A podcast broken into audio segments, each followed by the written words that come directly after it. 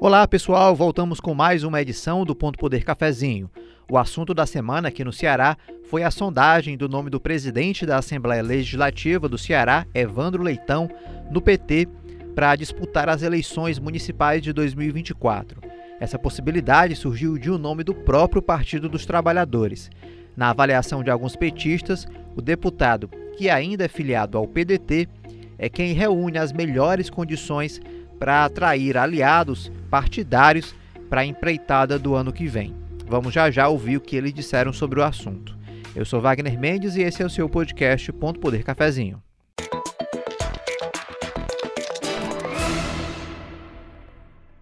Quem me acompanha nessa conversa é o repórter de política do Diário do Nordeste, Igor Cavalcante. Olá, Igor. Olá, Wagner, ouvintes, todo mundo que nos acompanha. Estamos aqui de volta ao podcast depois aí de um período de férias para retomar aqui as discussões e as movimentações já começam, algumas já de olho aí nas eleições do próximo ano, então o negócio começou a esquentar foi cedo neste ano. Exatamente, Igor. Uma semana bem movimentada, bem quente já. E olha, e quem colocou o assunto na roda foi o deputado estadual de Assis Diniz. Em uma entrevista com o prefeito de Itapipoca, Felipe Pinheiro, divulgada nas redes sociais, ele disse que o presidente da Assembleia seria um bom candidato a prefeito de Fortaleza pelo PT.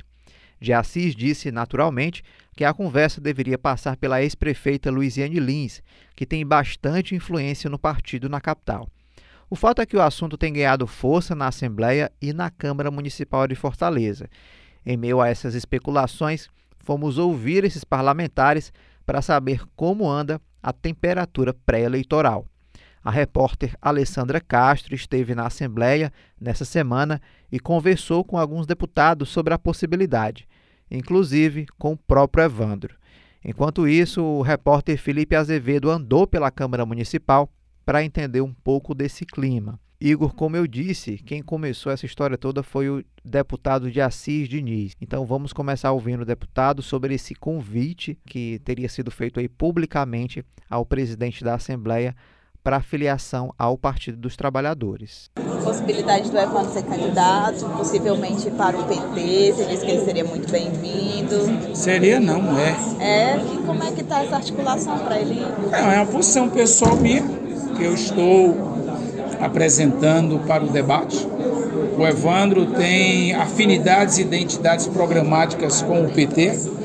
O Evandro teve e tem um papel político muito grande o Evandro, na eleição do governador Elmano, foi estratégico, portanto, seria razoável que a mão do nosso partido fosse estendido ao nosso presidente.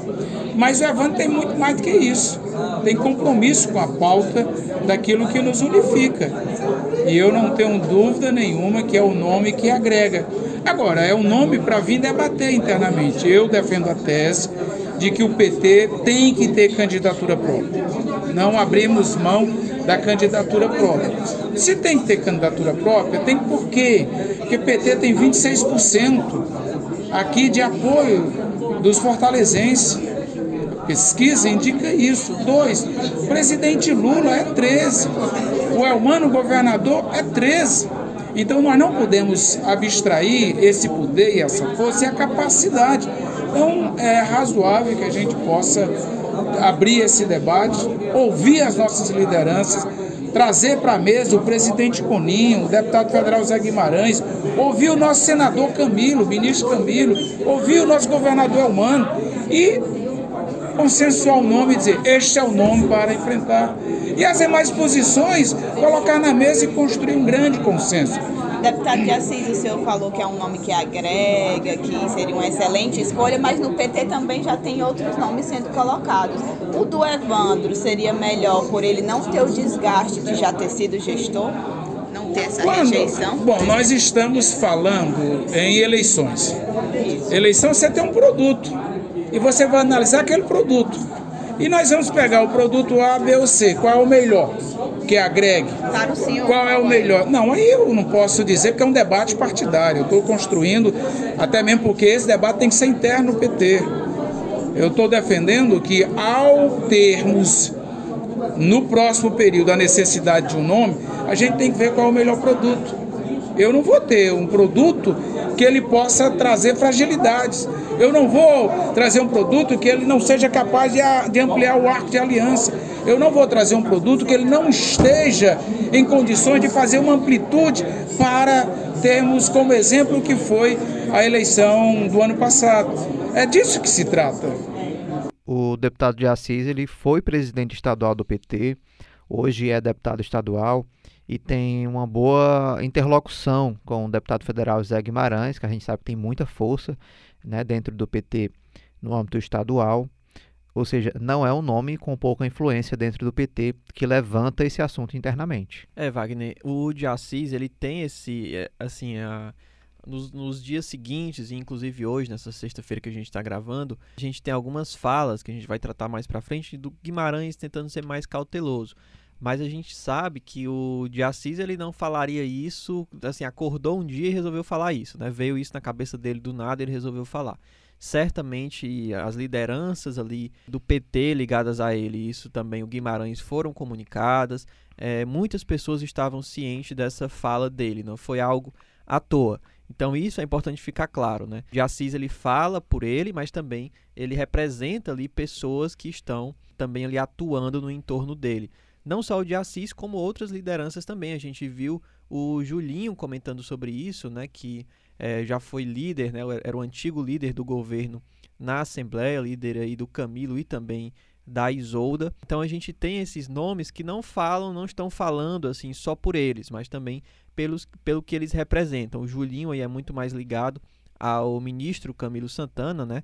É, então são figuras aí que começam a se movimentar Lembrando que o Evandro, só contextualizando um pouco aqui do que foi a eleição de 2022, que a gente tratou já exaustivamente aqui no podcast, mas o Evandro Leitão ele ganhou essa força muito grande. Inclusive, quando tinha aquela disputa, né, os quatro nomes ali, é, e estava no auge daquele impasse entre a Isolda e o Roberto Cláudio, o nome do Evandro começou a ser cogitado, digamos assim, como um meio termo, para evitar aquele rompimento, aquela discussão. Lembrando que o Evandro tem uma força muito grande entre os deputados estaduais e uma influência muito grande. Então, é como eles próprios apontam, assim, mesmo nomes da oposição é, respeitam e têm um, uma defesa, uma deferência muito grande pelo Evandro Leitão, inclusive só para a gente registrar um episódio recente, agora no início do ano, que foi essa disputa em torno da reeleição dele, né? a disputa para que ele continuasse como presidente da Assembleia.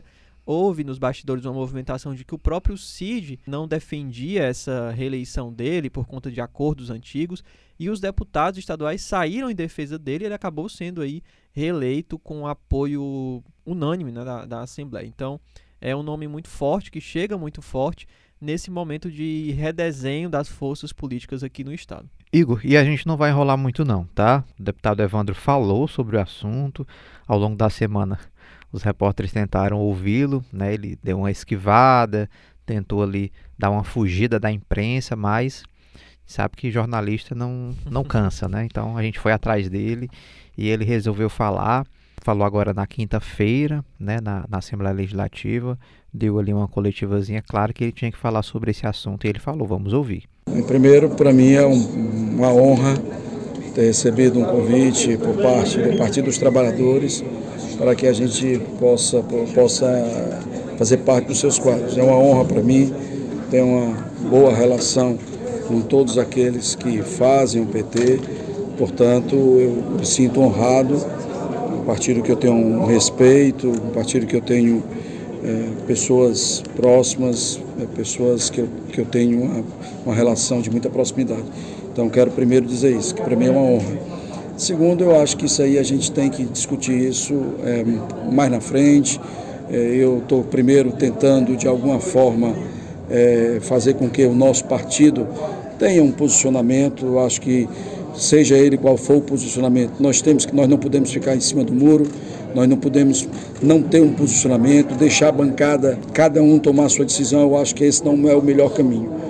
E independente se, se for em ficar na, na base ou não do governador humano, eu acredito que o partido tem que ter um posicionamento. E é isso que eu tenho pedido, é isso que eu tenho tentado de alguma forma é, sensibilizar os quadros, a direção partidária, para que a gente possa, é, de passou a eleição, nós já estamos entrando no quinto mês do ano de 2023, é, ou seja, nós já temos aí praticamente mais de seis meses que as eleições é, findaram e até o momento é, o silêncio é, foi a resposta que nós tivemos. Tá aí, o, o, Igor Cavalcante, ele fala né, sobre essa questão, ele agradece essas movimentações de alguns petistas, né, para que ele seja é, integrado ao partido, mas também ele dá aquela cutucada no PDT sobre a definição.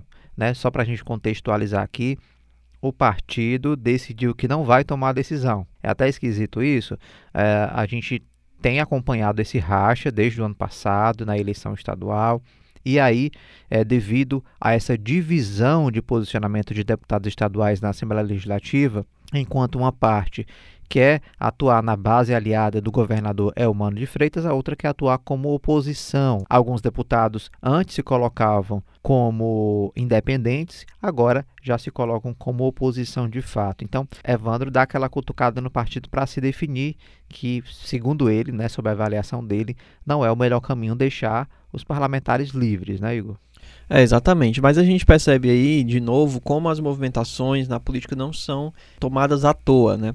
Então, o que o Evandro faz aí é muito pressionar, emparedar, digamos assim, essas lideranças do partido para que tomem essa posição, mas ele sabe que a posição majoritária, pelo, pelo menos na Assembleia desses parlamentares, é de que eles são majoritariamente base, né? Então, aí da, de todos os deputados é, estaduais do PDT eleitos no ano passado, apenas três, né, uma minoria aí, é, muito tranquila, muito folgada, é, faz aí essa, essa posição de independência e oposição, né, que são justamente o Queiroz Filho, o Cláudio Pinho e o Antônio Henrique, os três deputados que são muito mais ligados ao Sarto e também ao Roberto Cláudio. Já os outros deputados, inclusive o líder do governo na Assembleia é do PDT. Então, essa, essa mobilização aí do Evandro, essa pressão para que o partido tome um lado, é justamente porque ele sabe que se for tomar um lado, o lado vai ser do lado governista, né? Então, esses movimentos aí têm esse, esse significado. A gente pode até fazer um paralelo com aquela disputa de pré-campanha do ano passado, que o diretório estadual do PDT aqui no Ceará, ele pressionou para que o partido fosse ali bater chapa, né, como a gente chama, na disputa entre o Roberto Cláudio e a Isolda. E aquela pressão foi justamente porque eles sabiam que eles tinham um, uma liderança ali, um apoio majoritário ao nome do Roberto Cláudio dentro do, do diretório estadual.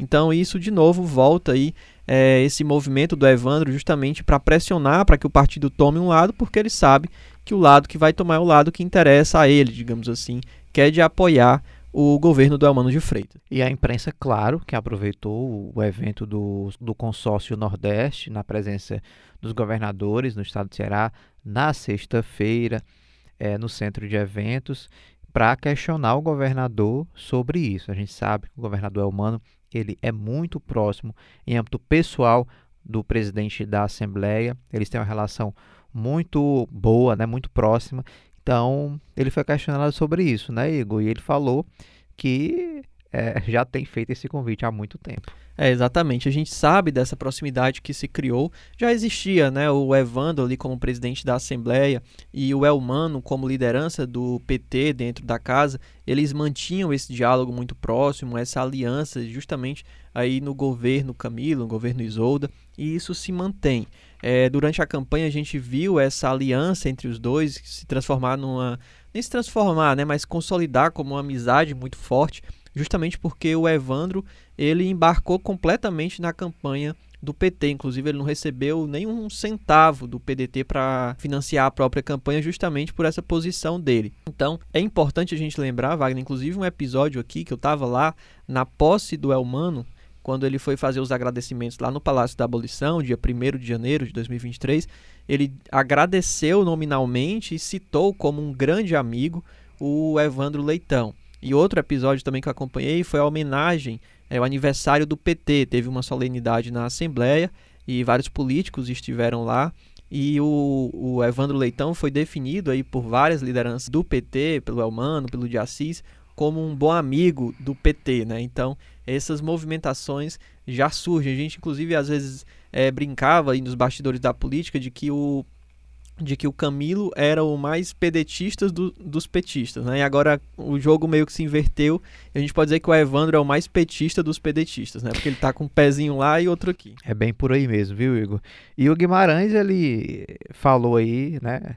Claro, não tentou antecipar as coisas, né? Disse que o governador estava mais preocupado em governar o estado do Ceará. A mesma coisa em relação ao presidente Lula, mas foi uma fala de mais de cautela, né, Igor? Ele tentando ali não antecipar muitos fatos para a eleição municipal do ano que vem. É, dificilmente nesse momento essas lideranças vão tomar um, um, posicionamento muito claro, levantar uma bandeira assim. Eles vão falar de fato por esses interlocutores, né, ali por movimentações, por sinalizações. Então é importante a gente estar sempre atento na política ao que é dito, mas também ao que não é dito. Então, quem falou, por exemplo, esses deputados que falaram, a quem eles estão ali associados, ligados, são mais próximos, é importante para a gente entender ali quem também, aonde está se dando essa discussão. Então, a gente tem de concreto essa fala do Diassis, do Julinho, que são parlamentares do PT ligado ao Camilo, ligado ao Guimarães. Então a gente pode entender que houve ali pelo menos um acerto nos bastidores para que eles falassem. É, mas de fato o Guimarães não tomou posição publicamente até o momento, até por essa, esse posicionamento dele mais nacional, como liderança do governo na Câmara, para ele não se envolver, digamos assim, com essas disputas locais, pelo menos por enquanto. E quem também não falou até agora foi a deputada federal Luiziane Lins, né, Igor? A gente sabe que ela tem uma grande influência é, no PT aqui em Fortaleza. Ela vai ser buscada por essas lideranças porque deve passar por ela essa definição do partido em relação à candidatura. Ela que foi candidata é, nas eleições de 2004, nas eleições de 2008, em 2016 e 2020. Ela só não foi candidata em 2012 porque ela não podia, né? ela, senão ela seria candidata para o terceiro mandato consecutivo, que não pode na legislação brasileira. Agora, ela não falou também, ah, não, não, tem sido procurada, claro que ela tem sido procurada pela imprensa cearense, mas não tem se posicionado. Não se sabe o que, é que a Luiziane pensa sobre o assunto. Então, é um ponto ali a se observar a opinião, né, o ponto de vista é, da deputada federal, né, Igor? É, exatamente. A Luiziane, nesses intervalos eleitorais, nesse momento mais de, de exercer mandato, ela costuma ser mais discreta, né? Mas eu acredito que ao que se desenha até agora, ela vai ter um papel assim fundamental nessa, nessa eleição. Né? A gente sabe que ela tem uma força muito grande, uma maioria aí no diretório municipal ao longo da história. E essa posição dela vai ser muito importante, assim, esse primeiro posicionamento dela, o quanto ela vai chegar sinalizando uma possibilidade de não ser candidata novamente à prefeitura de Fortaleza, ou quanto ela vai chegar, digamos assim, de certa forma inflexível ou não, a ser candidata, a disputar essa eleição. É, a gente sabe que outros nomes do PDT têm, de fato, uma oposição maior entre a Luiziane e esses nomes, como é o caso do Roberto Cláudio, mas ao nome do Evandro a gente até hoje não sabe nada muito concreto entre eles. Né? Ao que se parece, é, existe uma relação é, natural na política, amistosa entre eles. Não, não há embates públicos de nenhum tom entre Evandro e Luiziane. Então, a gente já vê aí uma possibilidade de que haja sim conversas nesse sentido, mas é preciso de fato esperar o posicionamento da deputada. Enquanto a Luiziane não fala, viu, Igor, a gente foi buscar a opinião de alguns vereadores do PT na Câmara Municipal de Fortaleza e eles comentaram sobre essa possibilidade da chegada do Evandro ao partido. A professora Adriana, né, vereadora do partido, ela disse que prefere que seja o nome já tradicional da legenda né, para a candidatura aí no ano que vem. Mas diz que o Evandro seria muito bem-vindo né, no partido e que o objetivo maior é, do grupo é evitar a vitória aí de uma candidatura de extrema direita em Fortaleza. Vamos ouvir o trechinho da entrevista. Nós sabemos que o Evandro teve um papel muito importante durante a eleição do Elmano aqui no estado do Ceará. É, esteve nessa luta voltada para a questão de que o nome fosse a Isolda junto conosco. Quando não foi, ele apoiou, esteve junto conosco. Não foi um apoio É, mas a gente sabe que ele foi muito importante também nessa questão né, da proximidade com o nome do Elmano. Eu não acho o nome ruim também, não. Eu também acho que se for para somar, se for para mais uma pessoa que a gente pode. eu acho que o objetivo central nessa discussão é não deixar a extrema-direita ganhar essas eleições. Uhum. E para isso a gente vai ter que ampliar os nossos leques de, de alianças uhum. mesmo. Né? Quem falou também foi o doutor Vicente, né, vereador que já tem alguns mandatos aí na Câmara Municipal, e aí ele foi mesmo na mesma linha da vereadora Adriana, né, que é uma candidatura chamada aí por ele de PT Raiz, mas também abraça a possibilidade da chegada é, do Evandro Leitão no partido. Vamos ouvir esse trechinho da entrevista dele também. No PT, nós sabemos que já tem assim, como um forte candidato pelo PT, a Luiziane, que quer ser candidata, o Guilherme Sampaio também é outro nome forte, a Larissa Gaspar é outro nome forte. E tem surgido né, agora o nome do Evandro Leitão, do deputado, que também é muito querido, né? Aí é sugestão, ele é muito é, querido pelos deputados, né? Na cidade de Fortaleza. É, se por acaso né, o PT decidir que o candidato será ele, se for ele, a gente vai né, apoiar o candidato PT, né? Agora, se for o nosso partido, o PT, tendo candidato, ou for a Luiziane, ou for o Guilherme, ou for a Larissa, eu vou defender o nome deles três prioridade é quem já está no Quem já está no PT. Entendo. Mas se por acaso ele se filiar ao PT e lá no encontro, né, na convenção, ele ganhar, nós temos que votar no candidato que ganhar. Se for ele, estamos com ele. Se for a Luiziane, estamos com a Luiziane. Se for a Larissa Gaspar, estamos com a Larissa. Se for o Guilherme, estamos, estamos com o Guilherme.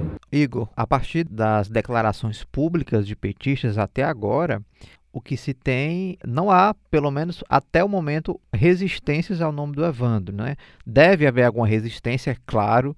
É, o PT é um partido muito diverso, com diversas correntes, mas essa resistência ela não veio a público até agora, né, Igor? É, e, mas é interessante perceber como se dá essa, essas falas sobre o Evandro, né? Porque é todo mundo dizendo assim, ah, ele seria muito bem-vindo no partido. Mas bem-vindo é, ele é, né? Ele é o presidente da Assembleia. Quem não quer a filiação de um presidente da Assembleia, o presidente de um poder do seu partido, né? Agora, daí a ser de fato o candidato e ter a regimentar esse apoio dentro do PT é um caminho muito, muito, muito longo, né? E a gente conhece o, o histórico do PT, né? A gente sabe quem são esses quadros do PT, como eles vão se formando. Figuras, por exemplo, o governador Elmano de Freitas, que desde que iniciou na vida pública, né, antes de se candidatar mesmo, já era afiliado ao PT, a mesma coisa com a Luiziane. Então são nomes tradicionais que constroem uma carreira dentro do partido, um nome, uma força, suas bases. É muito difícil, um, é até incomum, um nome que chega assim, se filia um ano, no mesmo ano da eleição, a um partido como o PT e já sai candidato. Né? A gente tem aí nomes é, como Camilo, Luiziane, Guilherme, Larissa, são figuras e lideranças dentro do PT, mas que têm um histórico dentro do partido. Alguns tiveram já em outros partidos e voltaram, inclusive são cobrados e criticados por isso, né? como é o caso da Larissa Gaspar. Mas outros nomes não, constroem uma carreira toda dentro do partido. Então esses nomes aí, claro que eles vão dizer, né, que é muito interessante que o Evandro se filie ao partido, mas daí ele ser o nome escolhido é um caminho bem longo.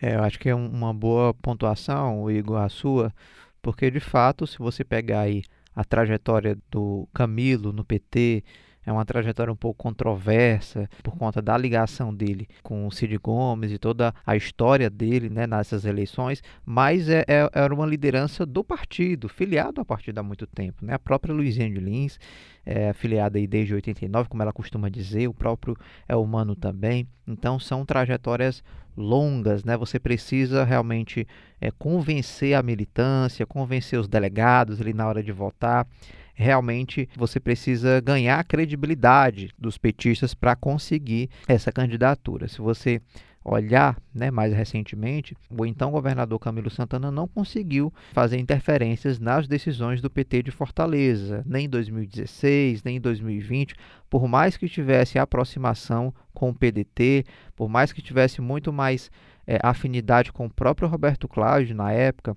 do que com a Luiziane é, durante esse período.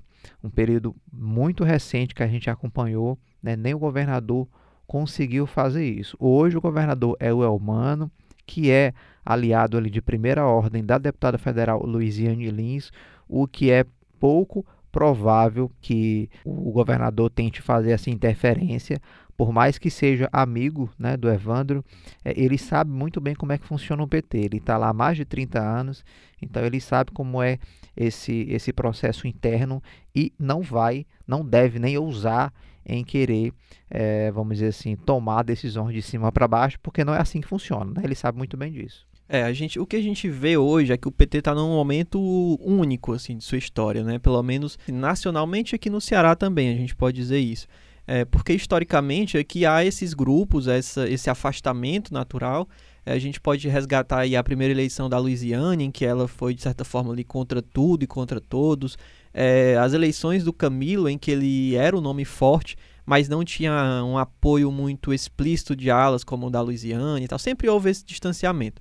Essa eleição do ano passado foi diferente. Houve, de fato, aí uma convergência em torno de um nome, o um nome do Elmano, que historicamente estava próximo ali da Luiziane, mas ele foi indicado, digamos assim, pelo Camilo. Então a gente tem, de forma quase inédita, aí, uma convergência em torno de um nome.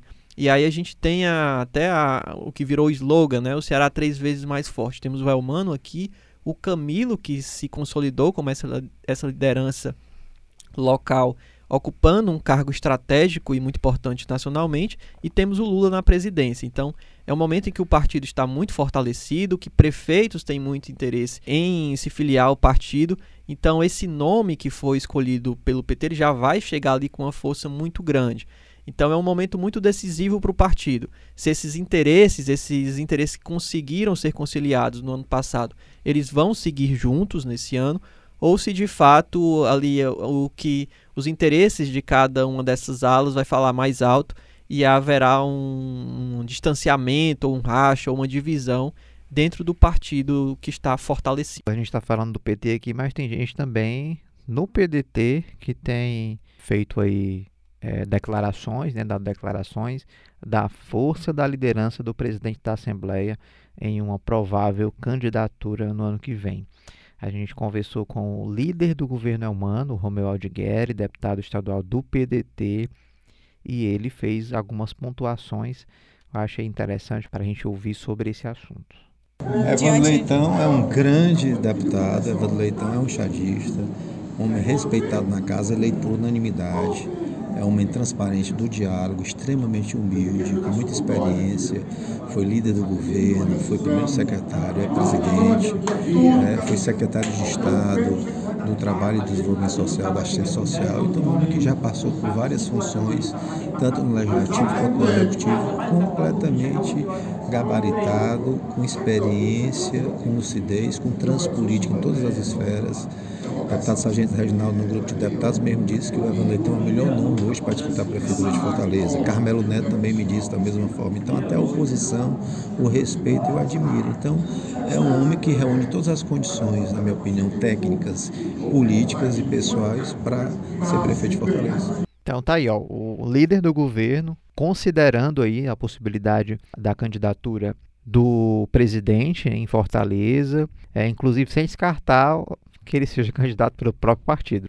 É, mas pelo que a gente tem visto, e assim, o que se dá é que o PDT municipal ele tem um, uma força ali muito grande no entorno do Robert Cláudio, que inclusive é o presidente do diretório municipal, o Sarto, é, que é vice-presidente e, enfim, é candidato natural, pelo menos ali internamente no diretório é, do PDT Fortaleza. É, mas é isso, Wagner. E é a primeira vez eu acho que eu vejo um, alguém defender o nome de um candidato dizendo que até a oposição apoia ele. Eu não sei se isso é preocupante ou se de fato é algo que pese a favor dele. Viu? Inclusive tem fala do ex-prefeito Roberto Cláudio, em que ele reafirma ali que o prefeito Sarto é o candidato natural do PDT para 2024. Então esse movimento ele já está se fortalecendo e se consolidando para 2024. É, a gente já vê uma movimentação do PDT desse reposicionamento mesmo dessas lideranças, né? A gente viu e tem visto aí o Roberto Cláudio tentando puxar ali uma oposição ao Elman de Freitas, né? Então ele tem feito pronunciamentos nas redes sociais, usado esses, esses espaços para tentar ocupar essa posição na oposição, né? Que é algo incomum para ele, que sempre foi governista aí, é, sempre esteve nessa posição governista. E aí ele tem ao lado dele ali algumas lideranças, como a gente já falou, de deputados estaduais. E aí, no meio disso tudo, o Sarto tem tentado ali fazer movimentos, mas mantendo uma certa cautela também para não fazer uma campanha explícita, digamos assim. Então, na última quinta-feira, ele teve uma reunião ali do diretório municipal do PDT, em que eles criaram ali algumas estratégias para que o partido possa se movimentar nesse período. Então, eles vão fazer alguns encontros, alguns debates, algumas discussões. É, ao todo serão 12 discussões nas regionais de Fortaleza para tentar ouvir a, a, população sobre como está a gestão, o que é, que é possível fazer, uma avaliação sobre a gestão do prefeito Sarto. Claro que isso tem um, um caráter ali mesmo um partidário, de atividade partidária, mas também já de olho nas eleições do próximo ano. A gente está com um pouco mais de um ano, né? Inclusive da janela, aliás, um pouco menos de um ano da janela partidária, onde, ah, vamos dizer assim, o time né, eleitoral deve acontecer, com reuniões de partido, com definições, onde o cenário vai é, se clarear cada vez mais. E a gente vai, claro, continuar nessa cobertura, né, Igor? Trazendo aqui para o nosso ouvinte do Ponto Poder Cafezinho e também para o nosso leitor no Diário do Nordeste todo o cenário que a gente for é, apurando e que a gente tiver é, novidades aqui para trazer para o ouvinte, para o leitor, né? Certamente estaremos aqui e a tendência é de que as coisas fiquem ainda mais intensas aí é, com a proximidade da eleição. Essa que é uma eleição que a gente pode dizer que nem terminou a do ano passado, né, digamos assim, os embates, as alianças, aquelas discussões, elas ainda seguem dando tom dessa relação que se tem e que se vai se construir para a eleição de 2024. Perfeito. Igor, obrigado aí pela participação. Seja bem-vindo de volta das férias, né? Agora estaremos mais juntos aqui nessa cobertura. Valeu, Wagner, obrigado. Estaremos juntos se você não resolver tirar férias também logo logo, viu? Daqui a pouco tem. Então é isso, pessoal. Essa edição do Ponto Poder Cafezinho vai ficando por aqui. As entrevistas que você ouviu foram conduzidas pelos repórteres Felipe Azevedo e Alessandra Castro. Para quem quiser acompanhar nossos próximos episódios, estamos no Spotify, Deezer, Google Podcast e também no YouTube do Diário do Nordeste. Até o próximo episódio.